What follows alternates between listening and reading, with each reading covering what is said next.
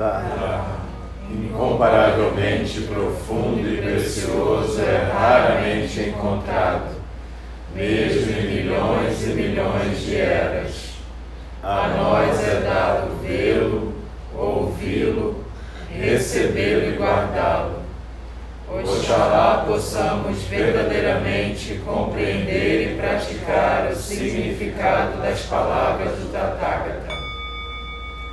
O Dharma, incomparavelmente profundo e precioso, é raramente encontrado, mesmo em milhões e milhões de eras. A nós é dado vê-lo, ouvi-lo, recebê-lo e guardá-lo. Oxalá possamos verdadeiramente compreender e praticar o significado das palavras do Tathagata. O Dharma, incomparavelmente profundo e precioso, é raramente encontrado, mesmo em milhões e milhões de eras. A nós é dado vê-lo, ouvi-lo, recebê-lo e guardá-lo. Oxalá possamos verdadeiramente compreender e praticar o significado das palavras do Tathagata.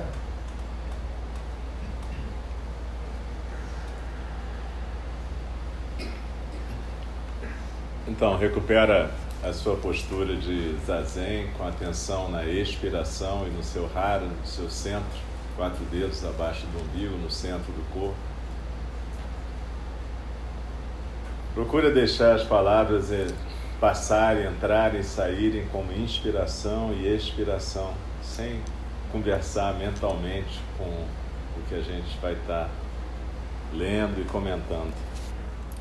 A gente vai continuar hoje o estudo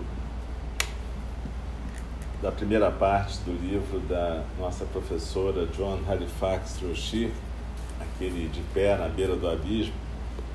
A gente está estudando os aspectos de luz e sombra de cada qualidade, como empatia, respeito, só que a gente está vendo altruísmo agora.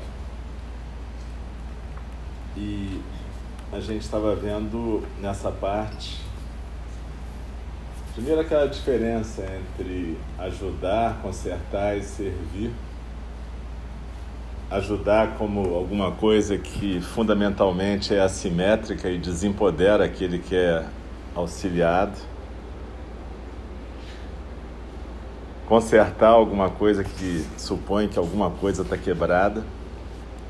E servir, que é a pergunta que a gente deve se fazer enquanto Bodhisattva: o que, que serve? uma situação, serve a todos os envolvidos. Então, a gente estava falando dos três fundamentos da nossa prática: não saber, estar completamente presente, a ação compassiva, e a professora ia falar sobre agora uma experiência dela. Então, O sentido do altruísmo, para mim, foi testado repetidamente durante os anos durante os quais eu trabalhei como voluntária numa prisão de segurança máxima. Na primeira vez em que eu caminhei e entrei na penitenciária do Novo México para ensinar meditação para os prisioneiros, eu realmente compreendi sobre o que que a prática do primeiro fundamento, o não saber, tratava. Eu estava literalmente bastante com medo de estar dentro de uma prisão de segurança máxima. Estava preocupada sobre trabalhar com a população de homens que todos eram membros de quadrilhas e todos tinham cometido múltiplos assassinatos. Para tornar as coisas ainda mais desafiadoras, na orientação com os voluntários, foi-nos dito que, se fôssemos feitos reféns por um prisioneiro, os funcionários da prisão não seriam responsáveis por nos resgatar. A despeito disso, eu há muito tempo queria servir nesse tipo de lugar terrível e especial. Eu já tinha trabalhado com pessoas que estavam morrendo por décadas e compreendi que eu precisava aprender de um mundo que parecia bem distante do mundo com o qual já estava familiarizado. Eu também estava bastante consciente de que o nosso sistema econômico, o racismo e a exclusão cultural tinham alimentado a opressão sistêmica do sistema industrial da prisão. Eu queria mergulhar mais profundamente no sofrimento psicossocial associado com a justiça e a injustiça em nosso país. E gostaria de servir aqueles que tombaram vítimas de doenças sociais esmagadoras. O primeiro encontro que eu tive com meu grupo de estudantes foi uma excelente lição sobre o não saber. Os homens foram trazidos para a sala de reunião por um guarda da prisão, que então deixou a minha colega e a mim sozinhos com uma dúzia de indivíduos totalmente tatuados e bastante ameaçadores. A maior parte deles usava óculos escuros e tinha cabeça raspada, com um tipo de rede de cabelo sobre as suas testas. Todos eles estavam jogados em cadeiras de plástico e bem esparramados, mostrando uma certa macheza. Como uma monja zen, eu também tinha a cabeça raspada, mas eu não tinha nenhuma rede na cabeça e minhas pernas estavam cruzadas de uma forma elegante. Sentada e bem desconfortável no meio deles, eu fiquei chocada sobre como o meu medo estava interferindo na maneira de interagir com esse grupo silencioso e ameaçador de homens. Eu tive que rapidamente abrir mão dos meus preconceitos sobre como é que era estar dentro. Ou então eu não teria um, um momento muito fácil ali. Eu perguntei ao grupo se estava tudo bem fazer um check-in, ou seja, compartilhar como que eles estavam se sentindo. E um deles grunhiu uma afirmativa. Eu tive que focalizar a minha atenção na minha respiração para poder ficar bem centrada no chão. E então começamos. O primeiro homem simplesmente ficou me encarando. Isso foi enervante. O segundo homem tinha óculos escuros, eu não podia ver seus olhos. Eu perguntei a ele polidamente se ele se incomodaria de remover os seus óculos escuros. E ele então apenas os levantou e abaixou rapidamente e eu só pude dar uma breve olhada nos seus olhos totalmente injetados. Eu, tinha, eu tive que sorrir, assim como alguns outros homens no círculo. Eventualmente, o próximo indivíduo tirou os seus óculos e começou a falar, e as coisas começaram a se aquecer. Um homem após outro foi dando mais algumas poucas palavras, até que o último homem colocou a mão no seu bolso, tirou um pequeno pacote e me passou esse pacote. Era uma rede de cabelo. Eu desfiz esse pacote, peguei a rede e coloquei-a lentamente na cabeça. O aposento estalou numa gargalhada e então começaram dessa maneira seis anos de praticar o não saber numa das piores prisões dos Estados Unidos. Eu então naquela situação e hoje em dia sei que ser um ser chamada de expert e o agir como uma expert teria me separado facilmente desses homens. Frequentemente a gente constrói um muro com a nossa experiência devido aos nossos medos. Eu aprendi dessa experiência sobre o valor de claramente encarar os meus preconceitos e a minha história. E como que preconceitos e história eram obstáculos para ir de encontro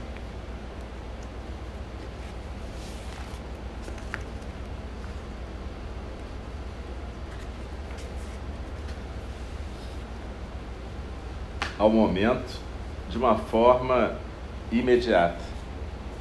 No final das contas, eu aprendi que a prática do não saber é exatamente o fundamento do altruísmo, porque ela nos abre para um horizonte muito mais amplo que os nossos preconceitos jamais podem nos oferecer.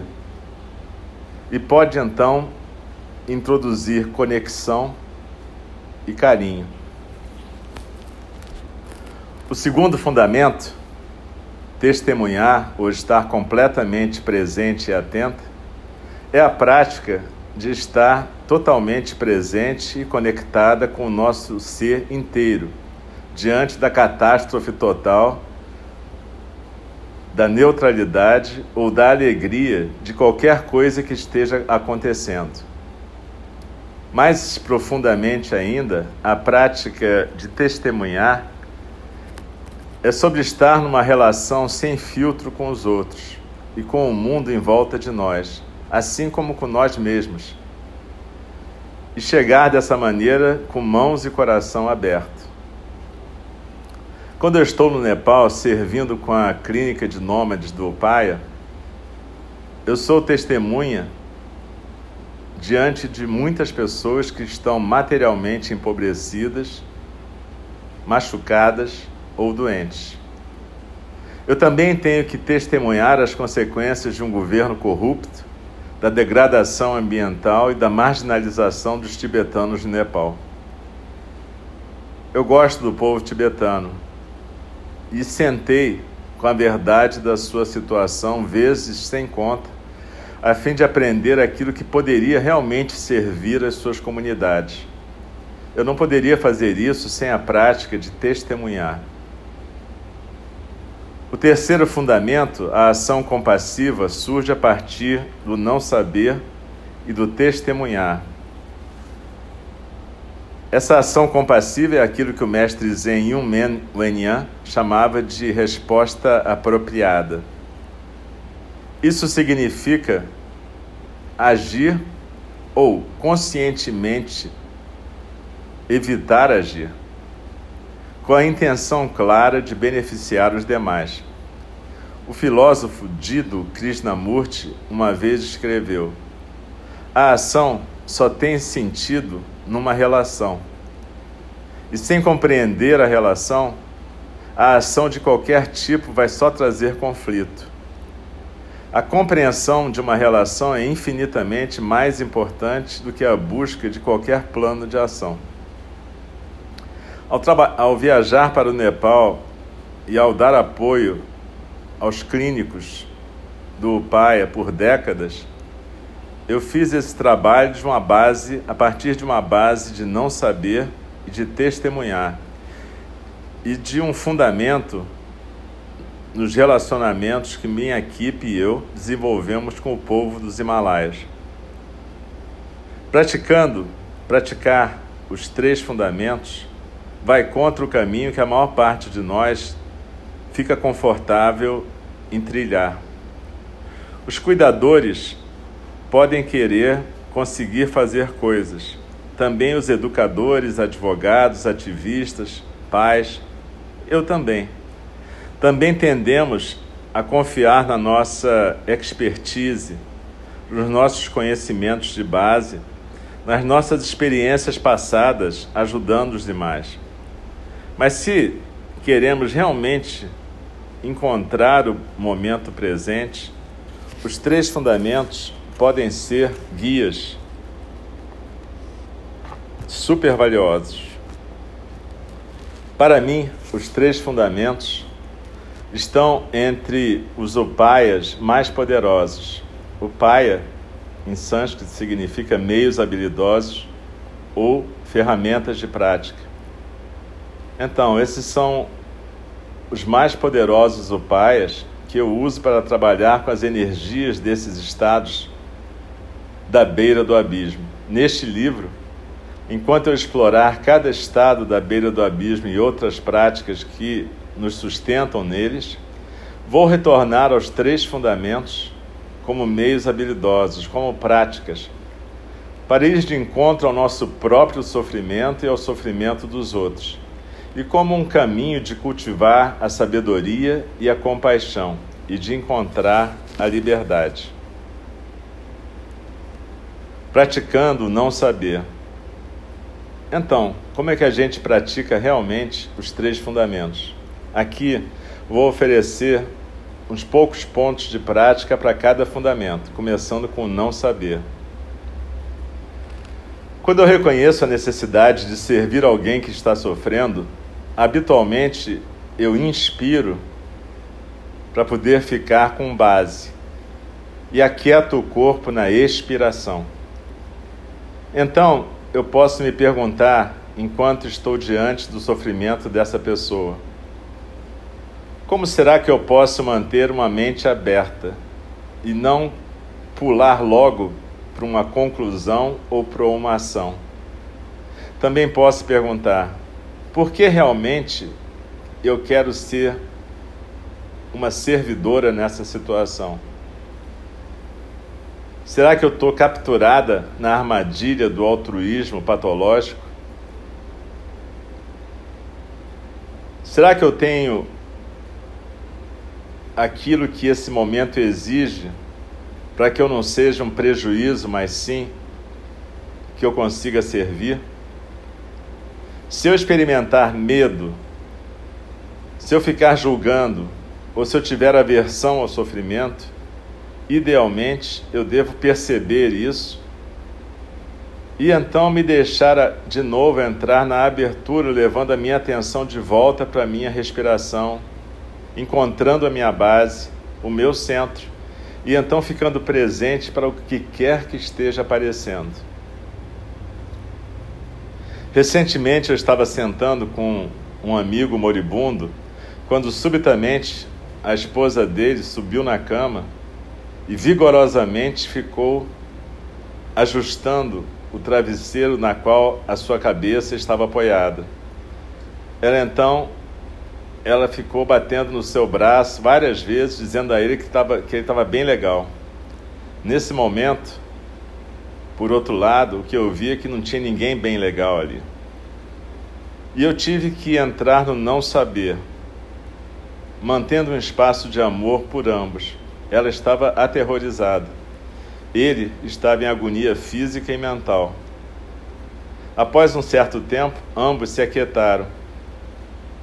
Mas o impulso que eu tive de puxá-la, de tirá-la de cima dele, não foi fácil de resistir.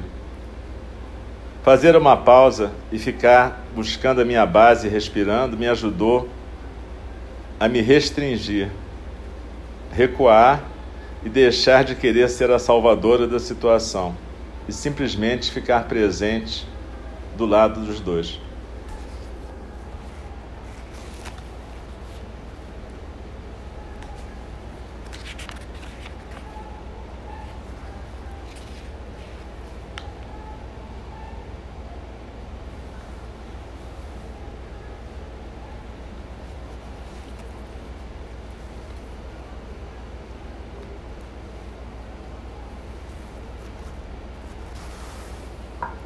Então, como a Joan falou, ela vai em cada uma desses, em cada um dos estudos que ela vai estar fazendo junto com a gente sobre esses estados da beira do abismo, ela vai estar usando os três fundamentos como um dos meios mais poderosos da gente poder evitar as armadilhas da sombra de cada uma dessas atitudes tão legais: empatia, altruísmo, respeito, etc., que a gente vai ver até o final do livro. Aqui ela está trabalhando com altruísmo e ela está começando com não saber. Então, isso é importante a gente entender que numa situação onde a gente perceba que é necessário ou pode ser bacana fazer um serviço, servir, é legal a gente não partir direto para a ação e não ser impulsivo. É legal a gente parar, respirar prestar atenção na respiração, fazer o que a gente faz quando a gente senta em zazen. Prestar atenção na postura, no centro, na base. Poder ser como um lutador de artes marciais que procura encontrar a sua base. Então a gente usa a respiração para isso, o corpo e a postura. E depois a gente se pergunta aquelas perguntinhas que ela falou. Será que eu consigo abrir mão dos meus preconceitos nessa situação? Será que eu posso ficar realmente aberto e não projetar o que eu acho que sei sobre o que está acontecendo? O que, que eu estou sentindo aqui? Eu estou com medo? Eu estou julgando? Eu estou classificando? Eu estou buscando um enquadre para transformar essa situação em algo que eu sei manipular? E essas perguntas, idealmente, como ela diz, vão levar a gente a identificar o nosso estado psíquico e o nosso estado físico. Se a gente está com medo, se a gente está ansioso, se a gente está se sentindo pouco à vontade na situação. Isso não é uma mágica para você rapidamente, em 10 segundos, passar a se sentir totalmente equilibrado. Não, longe disso. Mas é uma mágica para você poder entender em que ponto que você está, em que página que você está, e ver se você realmente tem a capacidade de servir naquele momento. E servir, às vezes, pode ser só ficar quieto. Aliás, frequentemente é mais ficar quieto e estar tá presente do que querer fazer alguma coisa. Frequentemente o sofrimento ali é tão incômodo para a gente que a gente quer resolver o sofrimento do outro. E a gente não quer nem dar espaço para o outro simplesmente exibir o sofrimento. É claro que eu não estou falando de uma pessoa que esteja com uma situação de emergência que você tem que fazer alguma coisa. Um membro quebrado, um atropelado, não é isso. Mas, mesmo assim, numa situação dessa, a gente sabe que meter a mão na massa de qualquer jeito é a pior coisa possível. Então a gente tem que entender que esse não saber é uma parte fundamental para a gente evitar as armadilhas das sombras desses estados da beira do abismo. Esse não saber, do qual a nossa professora está falando aqui, é um convite a gente baixar a nossa bola, ficar um pouco mais humilde. A gente sempre acha que sabe o que vai ser melhor, principalmente para as pessoas que dependem de nós ou para as pessoas de quem a gente cuida.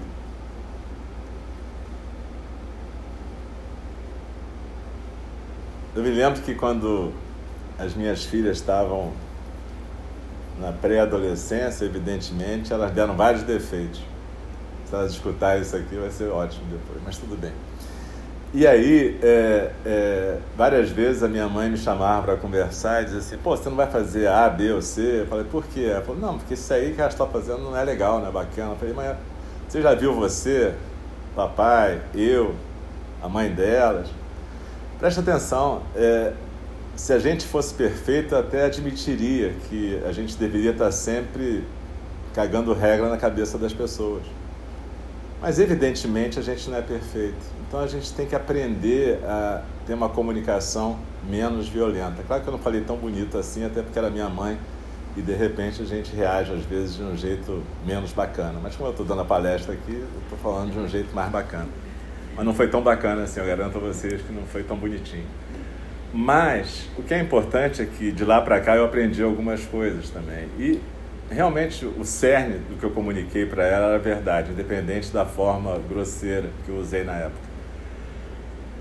Na verdade, a gente frequentemente não tem um prontuário prévio que autorize a gente a ficar estabelecendo regras para os demais.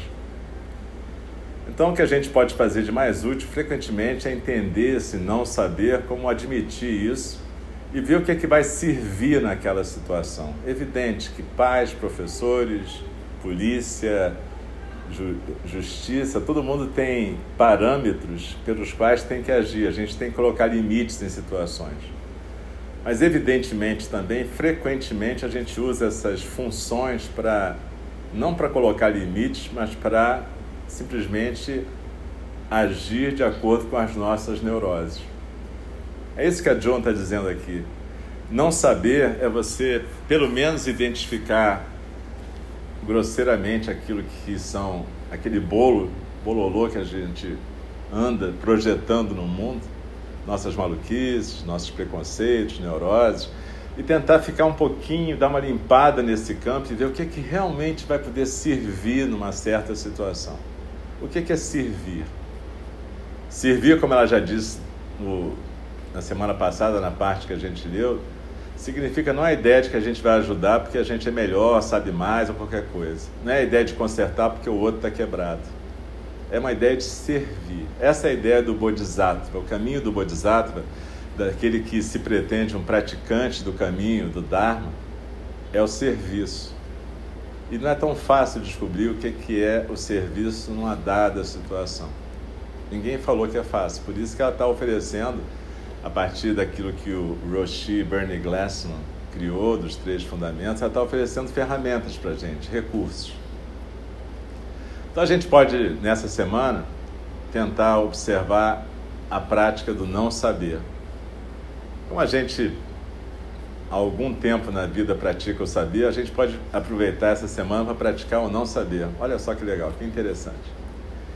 E daqui a pouco vai chegar o Natal, né? E a gente vai ter a chance de estar, uma parte de nós vai ter a chance de estar com muitos familiares, que vai ser uma chance maravilhosa de praticar o não saber, o testemunhar e a ação compassiva.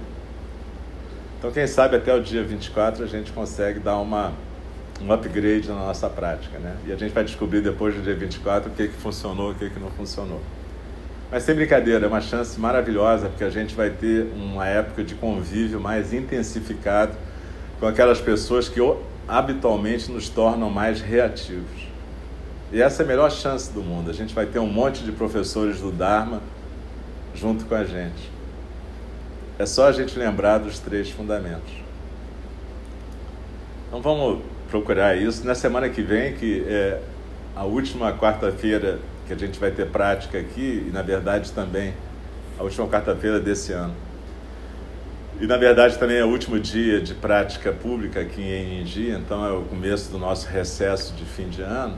Mas na próxima quarta-feira a gente deve ter aqui a Sabine, que é a nossa irmã que foi passar um ano sabático lá na Zen House em Berna, na Suíça, que é uma das sedes da Ordem dos Construtores da Paz Zen, da qual nós fazemos parte também. E ela vai relatar a experiência dela em todos os retiros que ela participou e com esses três fundamentos. Eu acho que vai ser bem apropriado para o que a gente está estudando e ela vai trazer exemplos muito concretos desse não saber, desse testemunhar e desse agir compassivo. Então, quem puder vir, acho que vai ser bem interessante.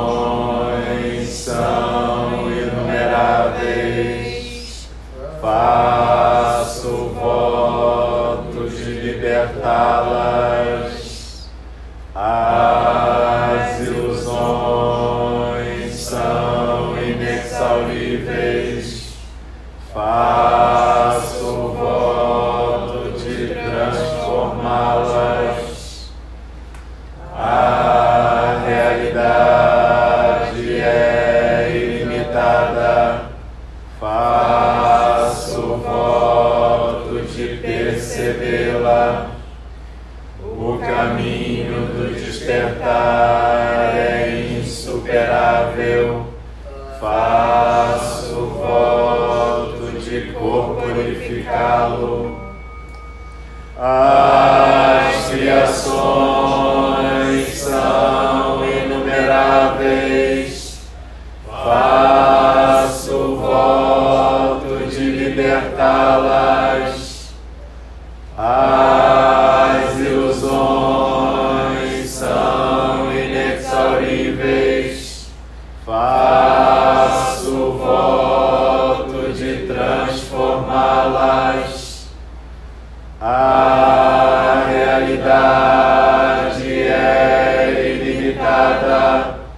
faço voto de percebê-la, o caminho do despertar é insuperável. Faço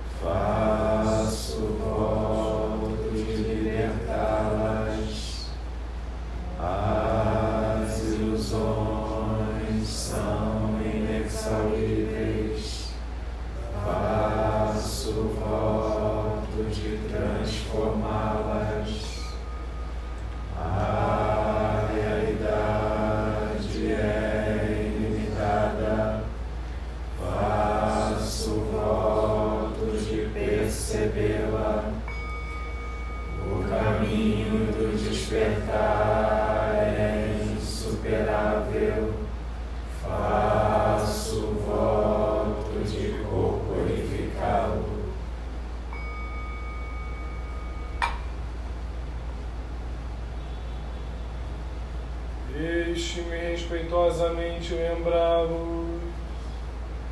A questão de vida e morte é de importância suprema.